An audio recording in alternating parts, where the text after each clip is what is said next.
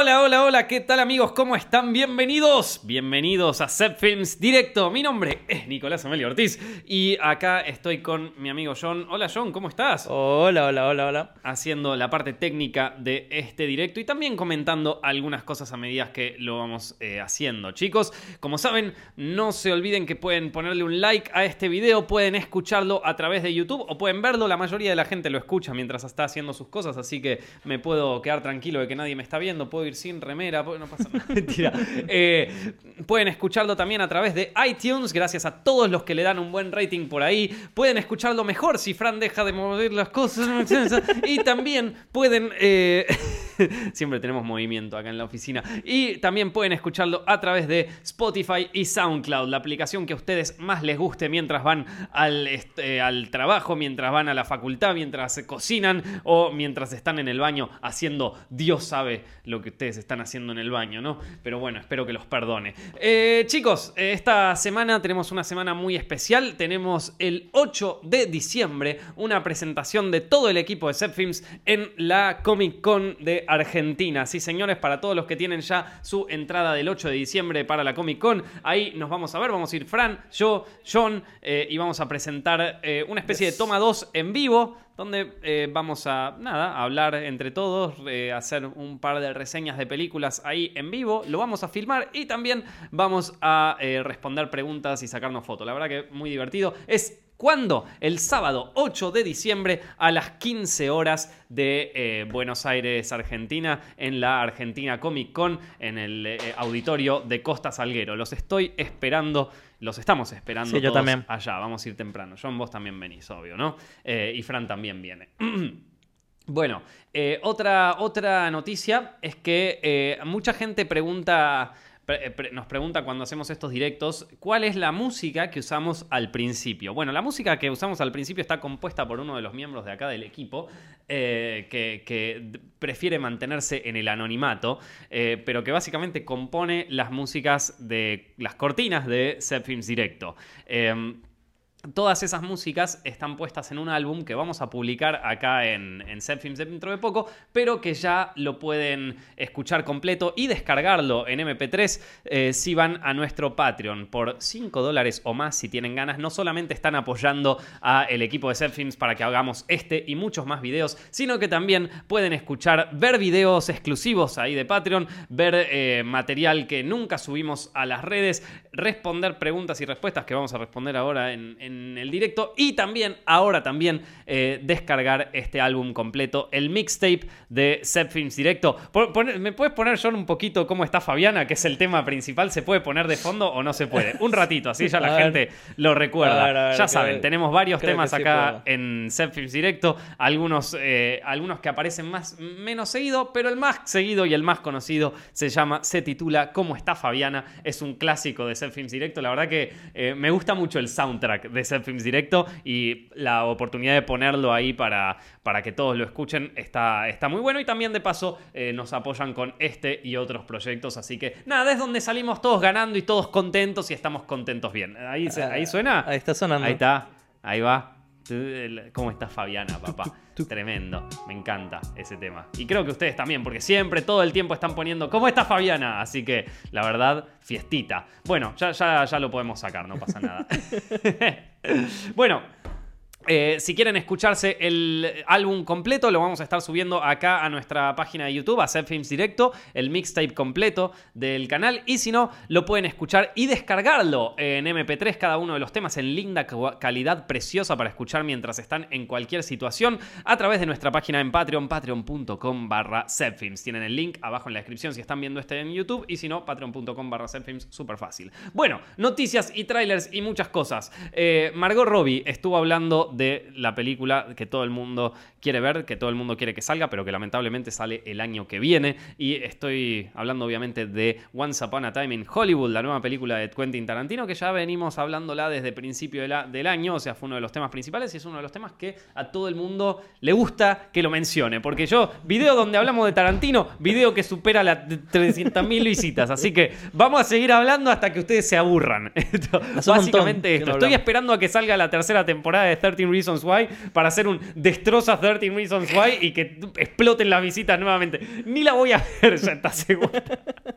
no, bueno. Eh, es un chiste, es un chiste, pero bueno, eh, nosotros hacemos chistes con, con, el clickbait y con todo. Ya nos conocen, chicos, ya hace un año que estamos haciendo directos acá. Bueno, em, Once Upon a Time in Hollywood, Margot Robbie, la, actriz de, esta película, una de las protagonistas que interpreta a Sharon Tate, eh, una de las víctimas, eh, la mujer de Roman Polanski y una de las víctimas del brutal asesinato de la familia Manson en, a fines de los años 60 en su residencia en Hollywood. Estuvo hablando con, los medios y contó un poquito sobre eh, su personaje sobre, y, sobre su experiencia en el set con Tarantino, ¿no? que ya, digamos que ya se filmó gran parte de, la película. Yo a todo esto quiero contarles para los que recién están escuchando el podcast que yo tuve la suerte, chicos, tuve la suerte de que justo me invitaron para un viaje a Los Ángeles eh, en, la fecha que se estaba empezando a rodar la película y tuve la suerte de pasar por uno de los decorados que hicieron. Los, los tipos decoraron toda una parte de la calle de de la, Avenida de las Estrellas, la decoraron toda al estilo de los años 70, se veía increíble con todos los autos y todas esas cosas, y yo en un momento paso y digo como, che, qué loco, cómo se ve esto, eh? ¿Qué, estarán haciendo? ¿Estarán filmando algo? Y después caigo en, ah, claro, la película de los 70, peli de... A ver, ¿será esta? Me fijo en Twitter, era esa, loco, no lo podía creer. Así que... Eh, nada, eh, un detalle de color, pero bueno, eh, entonces Margot Robbie interpreta a Sharon Tate y le preguntaron cómo fue su experiencia en el set ahí con, con Tarantino, ¿no?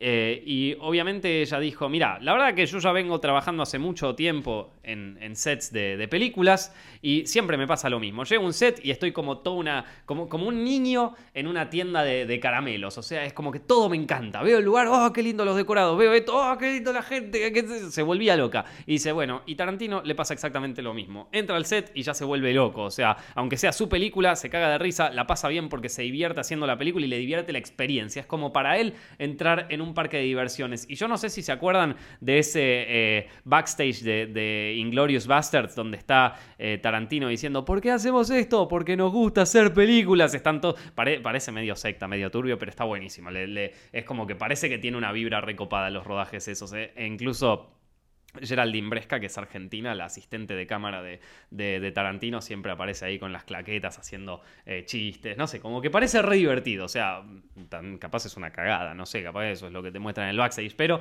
bueno, eso fue lo que dijo eh, Margot Robbie acerca de la experiencia en el set con Tarantino, y también dijo que estuvo muy poco tiempo en el set y que no se juntó con el elenco principal, o sea, con eh, Leonardo DiCaprio y Brad Pitt, lo cual nos sugiere que esta película, o sea, este este fragmento de Sharon Tate y la familia Manson podría ser un pequeño episodio dentro de la gran historia de estos dos protagonistas, o quizás, al estilo medio Pulp Fiction, podría llegar a ser como eh, un capítulo separado de la historia. No se sabe. Tarantino dijo que esta película iba a ser más del estilo de sus films eh, que, lo lanzaron a la fama, eh, Perros de la Calle, Pulp Fiction, y no tanto como Kill Bill o, las películas de western que hizo. Así que podría ser así, podría ser un recurso narrativo.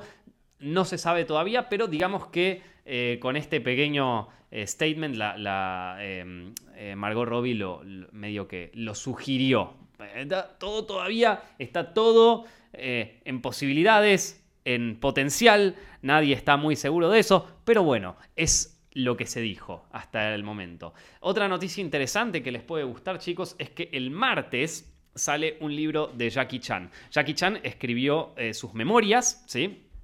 Eh, sobre, sobre, bueno, sobre su carrera como actor y sobre, bueno, su infancia, su vida, todo, unas memorias así de, Jackie Chan. El libro se va a llamar Never Grow Up y bueno, eh, es interesante no solamente porque va a contar la historia de, Jackie Chan y de su experiencia como actor, él actuó en un montón de películas, es eh, actor conocido por no usar dobles de riesgo, es, o sea, eh, es como, bueno, uno, de los actores más reconocidos de, las últimas décadas. Todo el mundo sabe quién es. O sea, yo digo Jackie Chan y ya sabes quién es. No, o sea, no, no, no necesita introducción. Pero además, parece que es muy interesante porque por lo menos lo que se dejó trascender sobre el libro es que es muy abierto y muy directo y muy real con las historias que cuenta. Y parece que cuenta historias bastante picantes sobre su vida. En el sentido de que eh, algunos aspectos de su vida que jamás contó y que eh, escondió durante toda su vida al público, como por ejemplo que tenía una adicción a la bebida y que le encantaba salir de joda y que, le encantaba salir con prostitutas y, de todo. Así que sí, Jackie Chan, papá, así como lo escuchás. Así que a ver qué querés comentar. Dato, dato, dato. Eh, parece ser que en China Jackie Chan también tiene una carrera como cantante. ¡Oh! Y tiene varios discos ya publicados.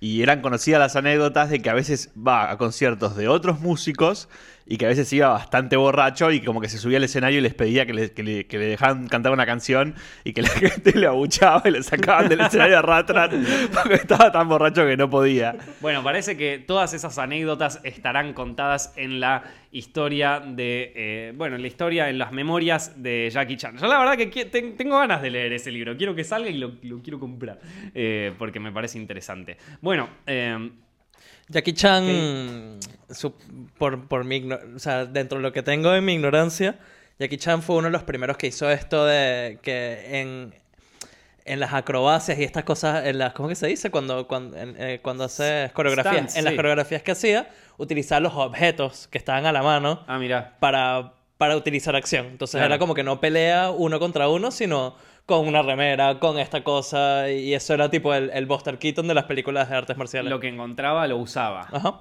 Bueno, eh, o sea, casi todos deben acordarse de la película esta Rush Hour. O sea, todo el, todo el mundo agarró a Jackie Chan de por ahí, pero también tiene un montón de pelis de artes marciales y de todo. La de Rush Hour estaba muy buena, yo me acuerdo. La, quiero ver de nuevo, la quiero ver de nuevo porque me encantaba esa película. Y la, y la 2 también tenía buena onda. La 2 que arrancaba con ellos dos desnudos que se tenían que ir a un spa, una cosa así, estaba muy buena, ¿no? Uy, las quiero ver las dos de nuevo, loco. Hay que hacer maratón y después hacemos un toma 2 de las dos. Bueno, eh.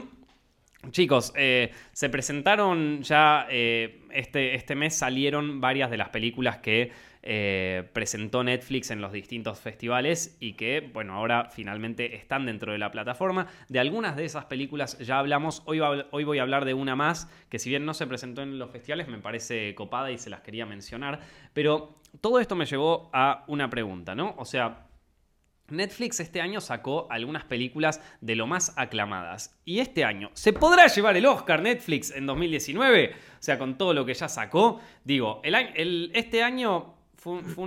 Quizás 2017, 2018 y 2019 van a ser años muy rupturistas en cuanto a lo que se valora en los festivales de cine y en los Oscars. Porque fue, fueron los primeros años donde se empezaron a abrir a que plataformas como Netflix, eh, Amazon eh, y bueno, todas las que se les ocurran, empiecen a presentar sus proyectos en festivales y también para premios como los Oscars, por ejemplo. El año pasado Netflix ganó solamente un Oscar eh, al mejor documental con un documental que se llamaba Icarus. Pero este año sacó, a ver, en lo que va del año, Netflix sacó The Other Side of the Wind, la película de Orson Welles, que es una. que creo que yo ya hablé de, esta película en un directo anteriormente.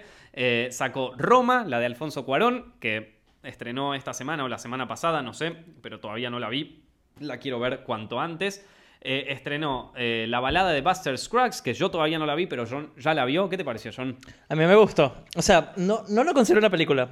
A ver, para, es la, es la película, es la nueva película de los hermanos Cohen, Correcto. dos directores de los más aclamados que normalmente hacían películas para cine. Esta es una película para Netflix. Sí. ¿Qué opinión? Yo tengo, bueno, Lebowski, Serious Man, este, mm, Racing Arizona, un montón ah. de películas de los que me encanta. Este, inclusive las más buenas, la que Brad Pitt se muere casi al principio. Ah, sí. Este, Quémese mm, después de leerse. Ajá, esa, muy buena película. Muy buena peli. Entonces esta tenía muchas ganas de verla porque además tipo western, viste, como que un mm. estilo. Pero no es una película, es una serie de cortos muy separados, no conectados entre sí. Ni siquiera al final termina de haber una conexión. Em, entonces al principio estaba muy animado. ¿Ni siquiera, hay, ¿Ni siquiera hay como una temática que los una? O bueno, que son eh, westerns. Literal, la temática que los une es un libro que se abre en cada título y después pasa al corto. Que ese iba a ser originalmente, aunque no lo crean, e, esa, esa idea del libro iba a ser, estaba en uno de los primeros guiones de Relatos Salvajes. Damián ah, originalmente quería que cada corto fuera como un libro que se. haciendo. Eh, hacía como referencia a unos, a unos cortos o a una serie, creo, Show o alguna de esas, viste, de, cortos así medio de serie B. Em, Que, que bueno, que al final me parece que se la sacaron, o sea que le parecía muy... A mí me recuerda a Princess Bride, que creo que hay momentos donde como que ven el libro. Claro. Pero igual, o sea, al principio me gustó un montón, después como que me aflojó un toque. Ajá. Y después hay un corto muy bueno que es de un chabón que, que busca eh, oro y que me, me y ya ahí casi estás al final. Entonces Claro. como que si, si te afloja la película, ya los últimos cortos te, te terminan de agarrar y está muy bueno. La película dura alrededor de dos horas. ¿Cuántos cortos son? Son como 10 o ¿Diez? más. Sí, o, Wow. o 9. Ahorita voy a buscar bien. Mirá. Ah, o sea que son bastantes. Y Sí. la foto la hace siempre el mismo, la hace Roger Deakins de Sí. nuevo. Y está buena. Eh, hay un montón de actores, boludo. Está por ahí James Franco haciendo pap- Hay un montón, un montón de actores Claro. por todos lados. Está bueno porque, viste, reconoces, está, está... Pero, viste, me hizo falta como que, wow, veo a todos estos actores, a todos estos personajes, todo este potencial, todos estos Sí. sets y digo, wow, quise haber visto una película, Claro. ¿no? Pero también se nota que esto lo hicieron, viste, para Netflix en el sentido de que aprovecharon los cortos para... Como no podemos agarrar a todos los actores y ponernos dos meses a filmar, Ajá. bueno, podemos agarrar a James Franco y filmamos en este set solo Claro. tres días y ya cerramos ese corto y después filmamos a este. Pero está buena, en general eh, está bastante divertida. Es perfecta para una peli de Netflix porque la puedes parar y después ponerla otra vez. Ah, mirá. Claro, claro, sí. debe- Qué, ra- qué raro que no lo hayan hecho tipo una serie. Sí. con- como capítulos separados. Eso es lo que yo pensé. Viste que hay una serie de... de- de- hay, hay varias series como que son de documentales, pero de documentales cortos, que duran como 10, 15 minutos Claro. en Netflix, eh, que están bastante de moda. No sé, a mí me aparecen siempre recomendados. eh, como que capaz, si le hacían eso, apuntaban más a una audiencia más general, no lo sé. Eh, igual los hermanos, o sea, siendo los hermanos Cohen, me parece que apuntaban más a la audiencia más cinéfila, entonces van a preferir una película. Pasa que creo que también hay cortos más cortos Claro. este, que otros. Entonces Tres no podían minutos, hacerlo ponele. tipo episódico porque... bueno, claro. O capaz si hubiesen podido, pero, pero esto no es normal. No sé, bueno, después eh, la, la balada de Buster Scruggs, Annihilation sacaron y Apóstoles. Son varias películas, todas bastante aclamadas, entre otras que capaz no están tan aclamadas, pero que también eh, tuvieron su gira por festivales, tuvieron premios, eh, o por lo menos tienen buen puntaje de la audiencia, ¿no? Entonces, digamos que en lo que va del año, yo me estuve haciendo, eh, viste, estoy terminando de armar la lista del 2018, todavía me falta ver tantas películas, chicos, y hay algunas que me da eh, lástima que no, no sé si las voy a llegar a ver.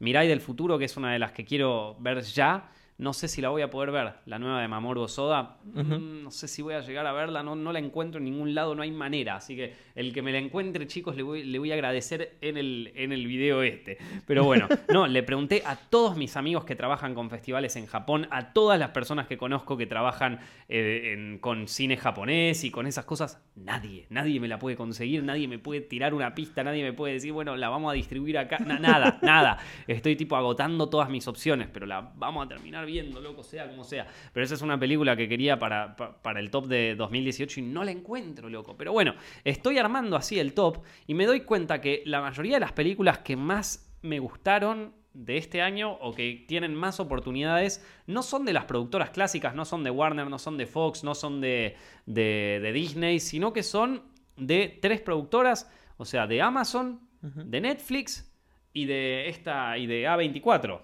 O sea, A24 es una productora que, arrancó bastante chica, pero que ahora la está rompiendo, saca un título atrás de otro, que son siempre buenas pelis, no sé cómo hacen, todo el tiempo ganan Oscars. O sea, si quieren ver eh, hacia dónde va el cine americano bueno de esta, de esta década, eh, hay que ver las películas de A24. Me parece a mí, el, el cine norteamericano, ¿no? El yankee, perdón. Em, Así que, miren, las películas de Amazon que salieron en 2018, You Were Never Really Here, que esa eh, es muy buena, First Reformed, que no la vi, Suspiria, la, la remake, que es la de Luca Guadagnino, que si bien fue bastante controversial, bueno, a algunos les parece que fue buenísima, a otros no les parece que fue tan buena, yo todavía no la vi, es otra, de la- pero esa yo sé que la voy a terminar viendo de alguna manera u otra, Eh, pero la...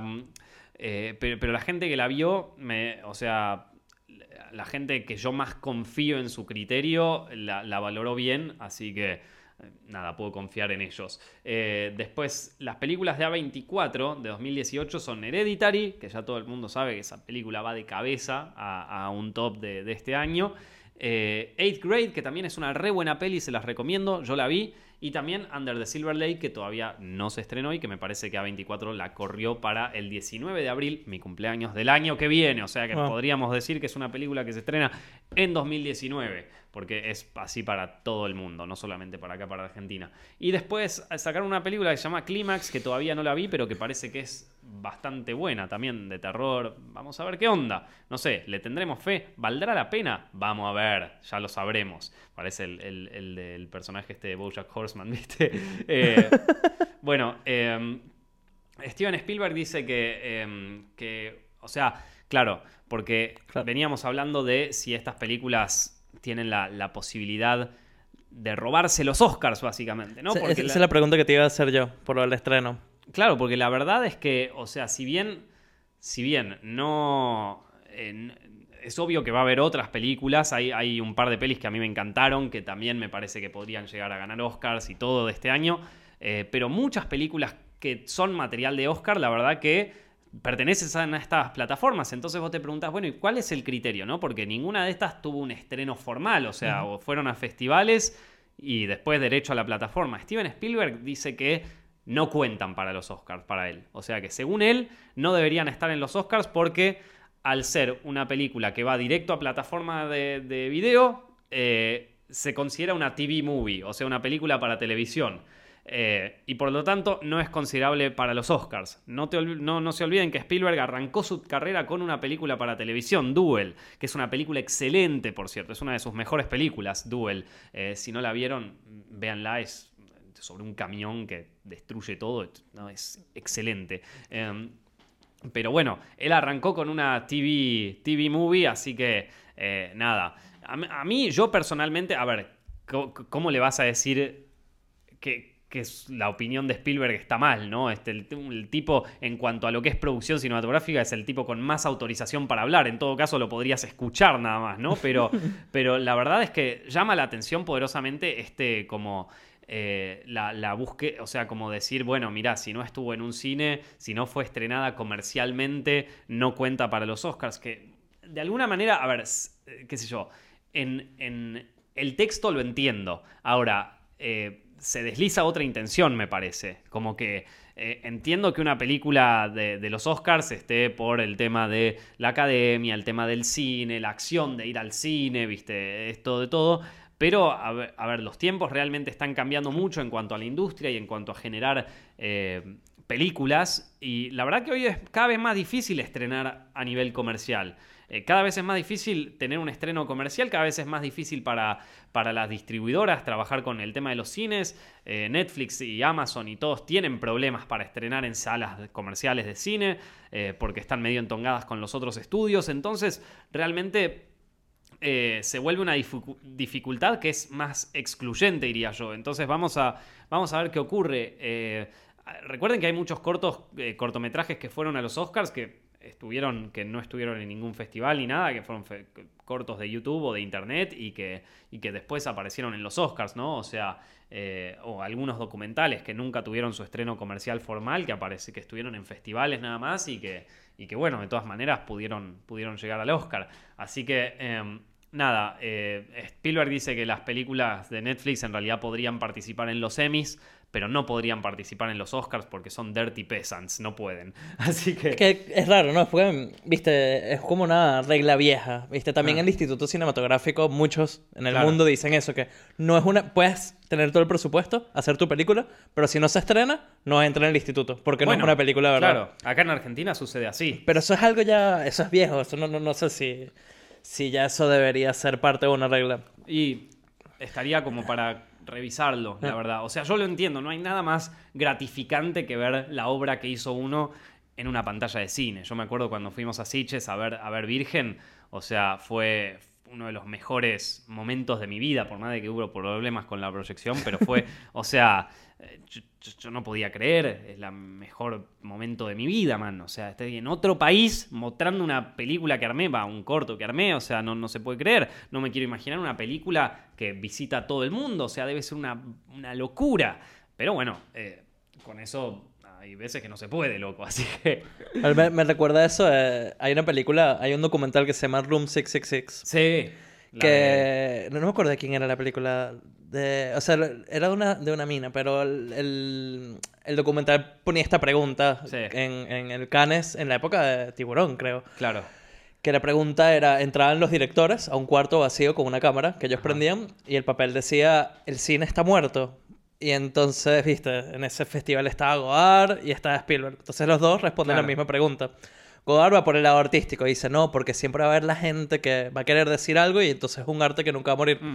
Y la respuesta de Spielberg fue desde el lado de ese, de, dice, las familias no van a dejar de ir al cine porque es una industria muy grande, es una cosa que hacen las familias como evento, entonces nunca va a morir el cine, no está muerto. Claro. Y va, es, la- es el mismo pensamiento que tiene ahorita, me explico, como que no es una película, no es cine, si no vas al cine. Claro, bueno, es que también es un modelo de producción y es lo que lo convirtió en el titán que soy. Va- ahí hay que ver un poco qué onda. Eh, yo no sé si estoy muy de acuerdo, pero bueno, nada, es una voz autorizada. Eh, Ne- Netflix también va a sacar una película de Martin Scorsese el año que viene, The. Irishman, una película que es muy difícil de producir y un montón de complicaciones y todo lo que vos quieras, pero sin embargo la va a estar produciendo y, y nada, ahí está, y es Scorsese. Yo, yo había escuchado un rumor con, con Netflix, que ¿Qué? lo que ellos iban a hacer entonces es comprar cadenas de, de cine. Sí, yo también lo escuché. Y empezar a estrenar así en sus cadenas de cine y ahora no tienen nada que decirle. ¿Pero qué sería? ¿Tipo el, el Netflix Arena en, en Los Sería inter- Ángeles? Sería interesante que pagas como una suscripción extra y puedes ir a tu cine a, a ver tus películas en tus horarios. Mirá, qué loco. Eh, Eh, bueno, eh, fue una de las razones también que se fue del Festival de Cannes, pero esto me parece que tiene más que ver con una política de Estado y no tanto con el Festival de Cannes en sí. El Festival de Cannes dice que solo puedes estrenar, eh, de que solo puedes calificar tu película ahí en el festival si promete que va a tener un estreno en Francia. Que eso me parece que es más una política de Estado que una política del festival. Claro. Eh, me parece que eso viene más de arriba, que, que, de, de- que, que no me parece una mala política, ¿eh? o sea, no, no me parece mal. Eh, me parece difícil de cumplir en algunos casos, pero no me parece que esté, que, que esté mal. O sea, me parece que idealmente estaría bueno poder hacer eso, que bueno, eh, el festival más prestigioso de- del mundo se hace en Francia. Pónganse un poco las pilas, muchachos, y estrenen su peli en Francia, ¿viste? Tráiganos un poco de guita. Nosotros le traemos el festival, le traemos el prestigio. Ustedes pongan un poco de guita en mi país, ¿viste? O sea, me parece. No sé, como que no, no me parece mal. eh, me parece un poco como difícil de, cumplir para todas las películas. Pero bueno, eh, como, como acercamiento no está mal. Pero bueno, Netflix no lo cumplió, así que se bajó. Eh, y. Y bueno, pero no quiere decir que se haya bajado de todo. Este año presentó seis películas en Venecia, que son algunas de las que les mencionamos recién, y ocho películas en el Festival de Toronto. Que el Festival de Toronto, loco, me lo perdí por dos días. Dos días, yo me quiero matar. Tenía que viajar allá, bueno, ya está, mala suerte. Empecé a llorar del otro lado, Nico.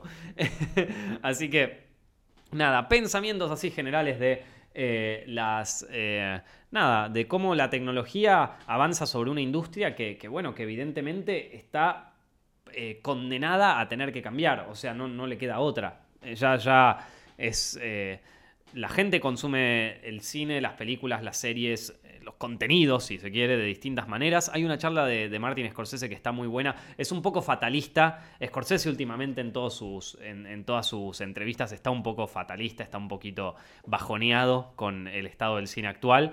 Pero sin embargo es súper interesante. O sea... em, sobre, sobre los cambios de cine y sobre cómo la gente ya no está viendo cine, o sea, ya no está...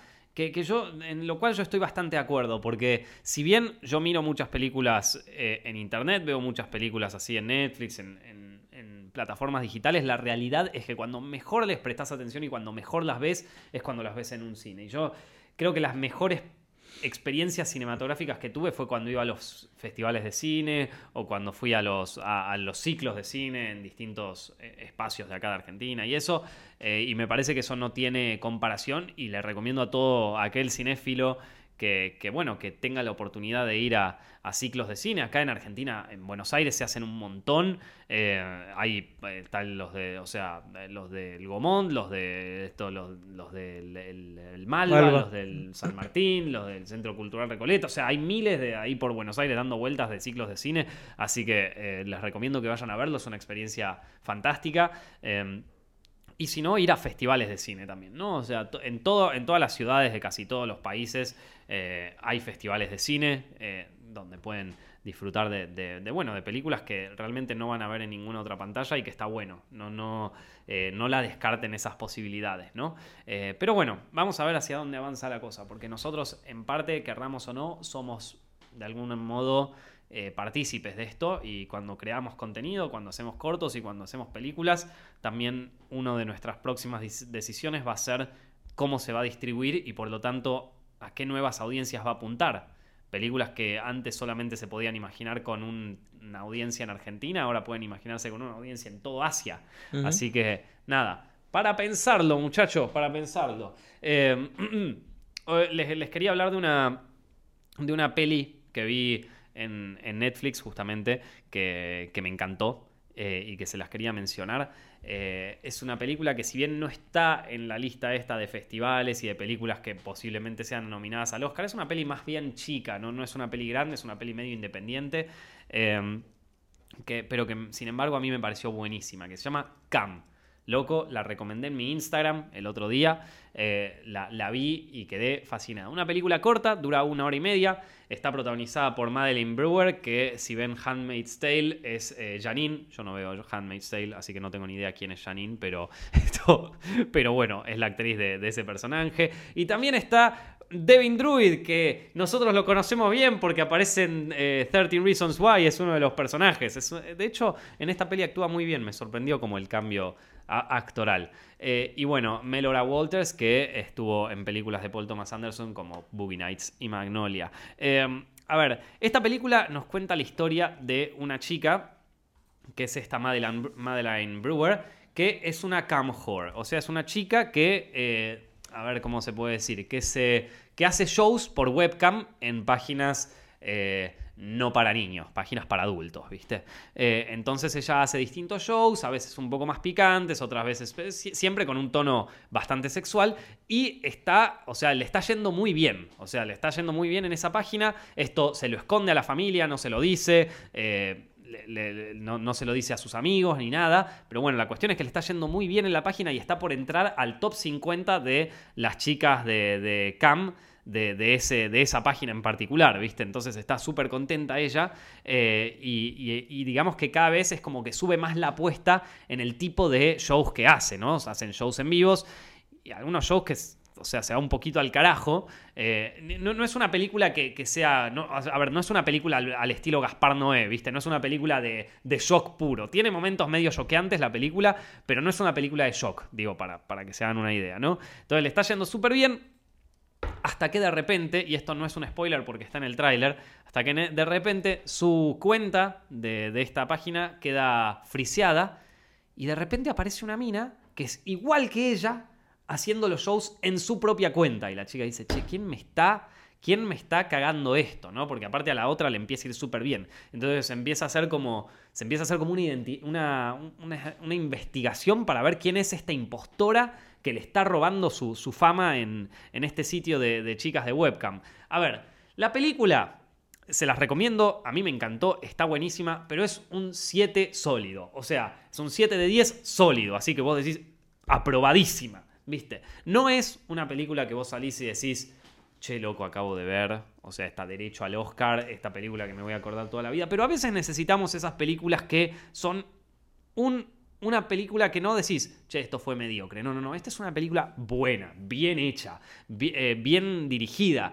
eh, bien eh, llevada a cabo, con una buena historia. No es la mejor historia, pero es una buena historia. Me entretuvo bien, no me entretuvo de, en plan, me comí una hamburguesa. No, no, no. Me, comí un buen sándwich, o sea, bien armado, con- con o sea, con, con ingredientes no industriales, ¿viste? Eh, con- con- vi- no, no es lo mismo que irte al McDonald's y comerte una de esas hamburguesas que te la terminas y decís... "Mm, Sí, te sientes mal después. Sí, no sé por qué me comí esto. No, no, no. Es un, un buen local de comida rápida que te hizo una buena hamburguesa, que te hizo un, con, con buenos ingredientes. No Sin de- intentar venderte franquicias Claro, ni no, nada, no, no, una película. Una película, una película buena, no excelente, pero buena con todas las letras, donde los actores actúan bien, donde el director dirige bien, eh, es, y donde, bueno, donde todo, donde, donde todo funciona, realmente donde todo funciona bien, me puso muy contento verla porque la verdad que últimamente estaba viendo muchas películas, o sea, me, costaba encontrar películas que, que entraran en esta categoría, ¿viste? O sea, eh, no, no, no las veo hace bastante, creo, qué sé yo. Sí, la, la última que, que habré visto así eh, fue mientras escribía el, el libro este de 100 películas que, que me abrieron la cabeza, pero la verdad que, que me puso muy contento ver, ver una peli de, de este estilo. Eh, un sólido 7. El- el- la dirección está muy buena, me gusta mucho que hay dos cosas de la dirección en, en Cam que me gustaron mucho. Eh, una de ellas es cómo trabajan el tema de el- los planos, de, de- de cómo manejan los planos largos sobre todo. Hay muchas escenas que se graban en, en planos muy largos, que, o sea, que, que la cámara se queda, se queda, se queda, se queda. Y lo bueno que tiene es que vos no te das cuenta. O sea, cuando te querés dar cuenta decís, che, ¿cortaron en un momento? No, porque el plano es tan dinámico que, que te olvidaste de que, de que es solo un plano. ¿Viste? Viste que hay películas que ponen plano fijo y te empezás a dar cuenta, che, se está haciendo medio largo el plano, porque ya lo agotaron de alguna manera, ¿no? Y a veces eso es lo que quieren, quieren hacerlo denso, tipo Birdman, ¿viste? Que, Claro. que es re No, bueno, pero Birdman es súper dinámico. Igual es como que en Birdman justamente se pone, se pone en evidencia el, Ujú. efect- el efectismo. ¿sí? Es tipo, te quiero mostrar que estoy haciendo todo esto en un solo plano.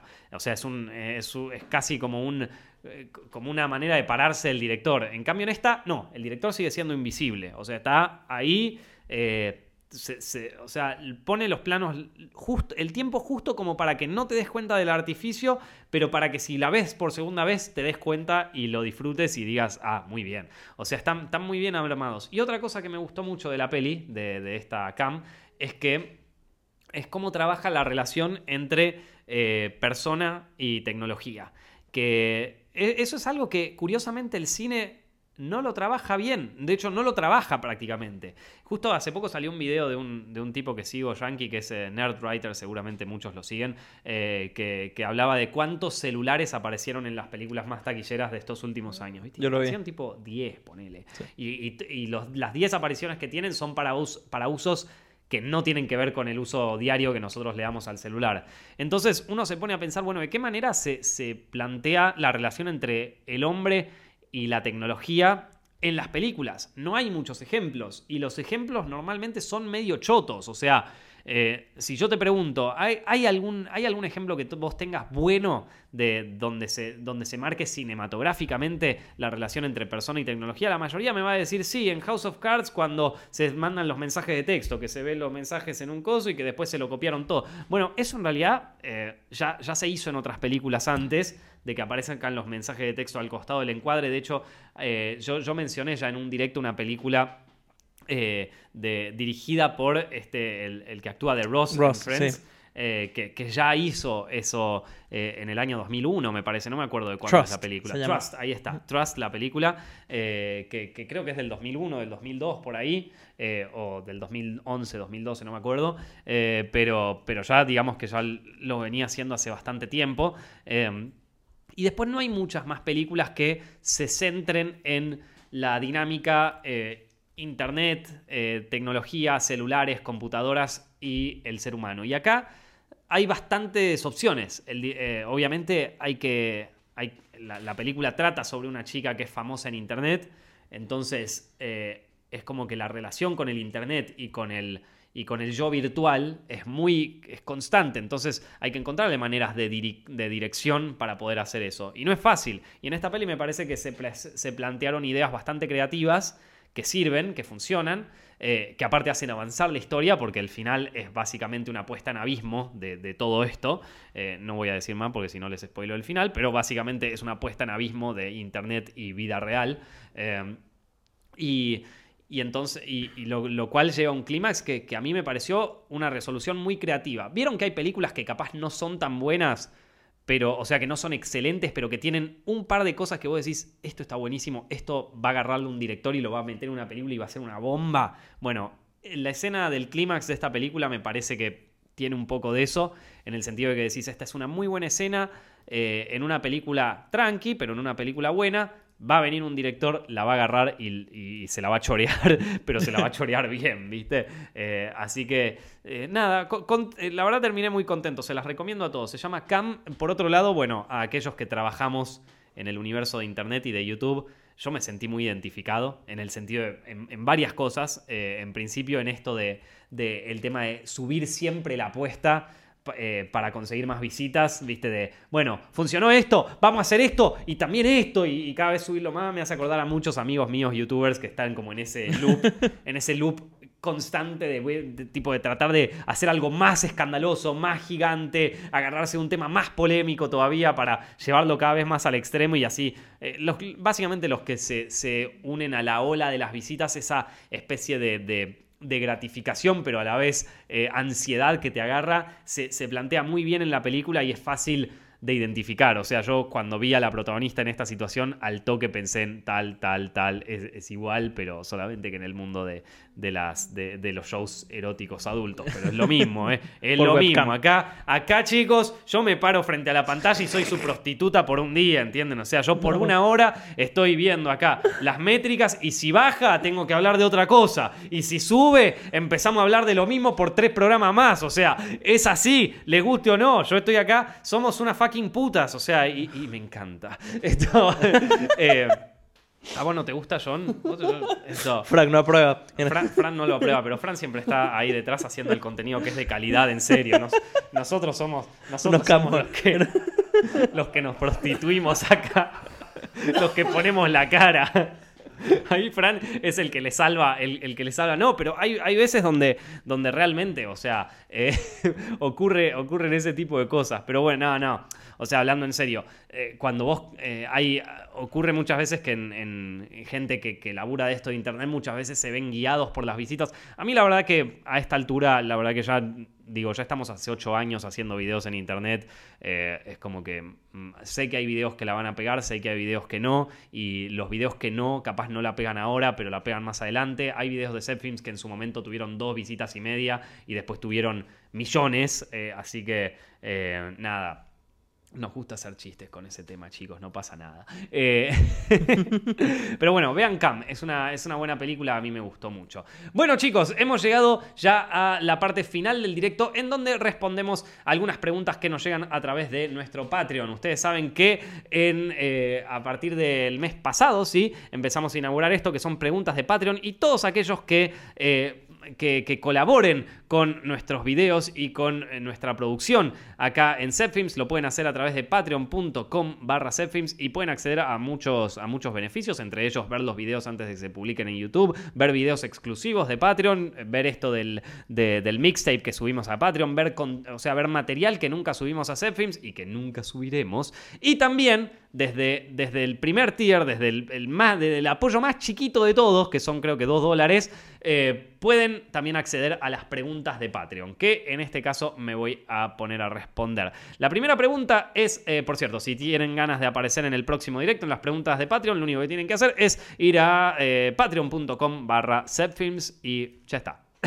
Colaboren con lo que quieren, no solamente tienen acceso a esto, sino que también nos ayudan muchísimo a nosotros y por lo tanto estaremos muy agradecidos. En serio que todo esto lo utilizamos para hacer videos de mejor calidad. Nosotros hacemos chistes, pero realmente nos estamos matando en eh, el año que viene subir eh, varios videos, 33 videos para ser más precisos, de una calidad extrema. Literal que estamos pasando por la quinta revisión de algunos guiones, pero les van a encantar. ok. Bueno, la primera pregunta la hace Marianela Correa, una de nuestros Patreons, que nos dice: ¿Por qué no hacen una lista de directores, productores y o escritores latinoamericanos, no argentinos, porque ya lo has hecho, y tampoco que vivan en Hollywood y que estén trabajando en sus países de origen? Bueno, eh, esta es una pregunta que me han hecho un par de veces y voy a tener que contestar con la más absoluta sinceridad. Y es que no me siento como que sepa tanto de directores latinos, por ejemplo, de directores de Ecuador. La verdad que eh, hay, eh, hay algunas películas que vi de Ecuador, pero no vi tantas como para decir, bueno, me voy a poner a hablar de cine ecuatoriano. Me, en- me encantaría en algún momento clavarme. Me acuerdo que en un momento, allá por 2015, 2016, yo hablaba mucho con unos amigos colombianos y ellos me pasaron 30.000 películas colombianas y es como que el festival de cine colombiano fue en mi casa, porque me vi toda la película de cine colombiano que se podían existir y durante unos meses fui un experto en cine, en cine colombiano de, los años 60 para acá. Así que eh, no, no te digo que no me gustaría hacerlo, pero no me siento con la capacidad, eh, con los conocimientos suficientes como para poder hacer un tipo, una lista así. Me, me- me parece que no le estaría, no le estaría haciendo honor al país del, qué sé yo, de hago de directores mexicanos. Y la verdad es que yo no considero que sepa tanto sobre cine mexicano como para decir, bueno, voy a hacer una lista de mis de, directores y productores y cosas de México que a mí me parezcan que están bien. Capaz en algún momento lo haga, capaz en algún momento me vuelva fan y, empiece a ver un montón de películas y un montón de cine y lo consuma lo bestia, pero en este momento no me siento capacitado como para hacer una cosa así. Espero que me puedan entender y espero que me sepan disculpar, chicos. bueno, eh, Juanpi pregunta, eh, ¿qué, mejora, ¿qué recomendás para mejorar los personajes en un guion? Eh, y acá, a ver, el, o sea, yo no soy guionista. así que tampoco soy la mejor persona para aclarar. Pero he leído varios libros de guion eh, y, también, bueno, he leído varios guiones y, también he ayudado en la producción de varios guiones. Eh, y también, bueno, nada, me dieron varios guiones para leer a lo largo de estos últimos años. Eh, y creo que una dificultad de, a la hora de crear un personaje, primero, es que sea tridimensional. O sea, normalmente en una primera escritura de un guion, eh, los personajes suelen ser muy unidimensionales en el sentido de que están puestos ahí para hacer avanzar la historia y no, no crecen, no tienen ellos en sí una tridimensionalidad, no tienen su lado oscuro y su lado lindo, no tienen, son simplemente bichos que están puestos ahí para hacer avanzar la historia. Estoy hablando de un primer borrador. Ernest Hemingway dijo que el primer borrador de cualquier cosa siempre es una cagada, así que no, le, no teman si sus personajes salen unidimensionales en una primera escritura. Suele pasar, es normal, no pasa nada. Lo único que les pido es que por favor esa primera escritura no la filmen, eh, pásenle una corrección, ¿no? Eh, en esa... En, en, o sea, en, en una segunda corrección lo que habría que fijarse en el personaje es qué tan tridimensional es. Se muestran sus facetas, se muestra el personaje en sus distintas facetas, hace un recorrido alrededor de la historia, que eso para mí viene desde Aristóteles hasta el día de hoy, y es la creación de un arco en el personaje, que es quizás lo más... O sea, lo más, lo más importante a la hora de desarrollar un personaje es que tenga un arco. ¿Qué es esto? Que el personaje o sea, a través de distintos conflictos que se le van presentando en la historia, pase de estar en un estado emocional y, físico y lo que sea eh, inicial, que a través de todos estos conflictos se vaya eh, transformando, llegue a un punto de no retorno o, a un punto, o al punto más bajo, en algunos libros de guion se les dice, eh, y después a través de si, se, si, si tiene coraje para seguir adelante, eh, logre transformarse en una persona nueva, en una persona mejor, en una persona más desarrollada. Hay algunos personajes que lo logran, hay algunos personajes que no lo logran y que se hunden en el abismo del caos y del dolor. Esto normalmente ocurre en las tragedias. Boogie Nights es una tragedia, por ejemplo. Eh, Raging Bull, eh, la película Toro Salvaje, es una tragedia. El personaje arranca en un punto inicial bastante normal. En el caso de Boogie Nights, Dirk Diggler arranca en un punto inicial es un tipo que lava los platos y que curiosamente tiene un, miembro del tamaño de un camión. Eh, empieza, se le empiezan a presentar distintos conflictos, ¿no? Aparece este productor de películas para adultos que lo invita a eh, participar de sus producciones, ¿no? Y ahí conoce a gente que le va empezando a ofrecer drogas, que lo mete un poco en, los problemas, o sea, empieza a recibir ciertos conflictos que lo van transformando, el tipo empieza a, probar lo que es la fama y, le empieza, y, y empieza a pecar de orgullo y empieza a tener sus problemas, y cuando llega al punto más alto de su carrera se encuentra con el conflicto mayor, que es que su carrera se viene en picada, que ya no es tan interesante como antes y tiene que afrontar uno de sus mayores temores, ven, eso es como que es perder todo lo que lo convirtió en una estrella, que era supuestamente su sueño mayor. Ahora, como Boogie Nights es una tragedia, no va a terminar muy bien. Y, pero tienen que ver la película, porque es excelente. Eh, lo mismo bueno, eh, en, el caso de Taxi Driver tenemos un héroe que también se busca conflictos porque no los encuentra, entonces busca conflictos para darle sentido a su vida y sin querer se termina convirtiendo en un héroe. Es un antihéroe el personaje de Travis de Taxi Driver, pero de nuevo, tiene un arco el personaje. Arranca en un punto A, un tipo que está completamente aburrido de la vida, que, busca distintos conflictos para darle sentido a su vida porque si no se pega un corchazo eh, y llega a un punto donde su propósito en la vida es salvar a una joven prostituta. Él se lo puso así, él se lo planteó por más de que nadie se lo pidió, el tipo se lo plantea como objetivo, va a ser su punto más alto y quizás lo que lo convierta en una especie de asesino, justiciero, vigilante. Eh, y que lo lleva a este, a este final tan abrupto, a uno de los clímax más copados de, la historia del cine. De nuevo, ¿es un final heroico? Puede ser. ¿El personaje pasó por un arco? Claro que sí, pero es un antihéroe. Esto, bueno, creo que con ese par de ejemplos ya se entiende más o menos el concepto que quiero, que, quiero explicar, ¿no? Es un personaje que arranca en un punto eh, inicial, que a través de distintos conflictos va eh, desarrollando su personalidad y desarrollándose él como persona, llega a un punto donde tiene que, donde tiene que tomar una decisión súper importante y a partir de esa decisión va a marcar si su final termina en una tragedia o si termina convirtiéndose en un verdadero héroe. Esto chicos es desde Aristóteles hasta el día de hoy. No cambió nunca. No es una fórmula, es una forma, ¿ok? No hay que confundir fórmula y forma. Eso lo dice Sidfield, eh, no, perdón, esto eh, Robert McKee en su libro El guion. Fórmula es algo que ya está establecido y que funciona siempre. Forma es, eh, Frank capaz que lo puede explicar mejor, él sabe de estas cosas mejor que yo. Pero bueno, forma es lo, formal, lo como, o sea, nada, cómo se agarran los cubiertos, hermano. O sea, no, no, no, es, no es una fórmula, es una forma. Entonces, Así que, eh, bueno, eso para responder eh, esa pregunta de creación de personajes. Hay, hay, muchas cosas más, pero yo me parece que eh, una de las... sobre todo cuando se termina el primer borrador, que el primer borrador, les repito, suele ser una cagada infestada de clichés y está todo bien, no pasa nada. Pero cuando les toca revisar el primer borrador, me parece que esa es la primera cosa que hay que fijarse sobre sus personajes. Primero, si tienen personalidad, si no están puestos solamente para hacer avanzar la historia. Y segundo, si, tienen un arco, si el personaje arranca en un punto y termina en otro. Porque si no tiene un crecimiento el personaje, es como en la vida real, hermano. Si vos sos la misma persona desde 2010 hasta 2018 y probablemente tu vida sea un embole, esto. Eh, si, si ahora vos en un año decidís cambiar y, decís, bueno, a partir de 2019 voy a empezar a ir al gimnasio, voy a empezar a correr, voy a mejorar en mi carrera, voy a salir con, una, con más gente, voy a conocer a alguna chica. Es muy probable que para fin de año tu vida sea un poquito mejor, o sea, un poquito distinta. Y eso es lo que te convertiría en un héroe, por decirlo de alguna manera. Eh, un héroe no, no, no, no de una película, pero, pero sí en un héroe de tu propia vida. Así que, em, nada, eh, en ese sentido, la narrativa es, similar. Así que, eh, bueno, esas fueron las preguntas de Patreon, chicos. Recuerden que si quieren pueden hacernos eh, preguntas en nuestro, nuestra plataforma de Patreon. Es eh, www.patreon.com barra Zepfilms. Ahí las respondemos todas las semanas en directo.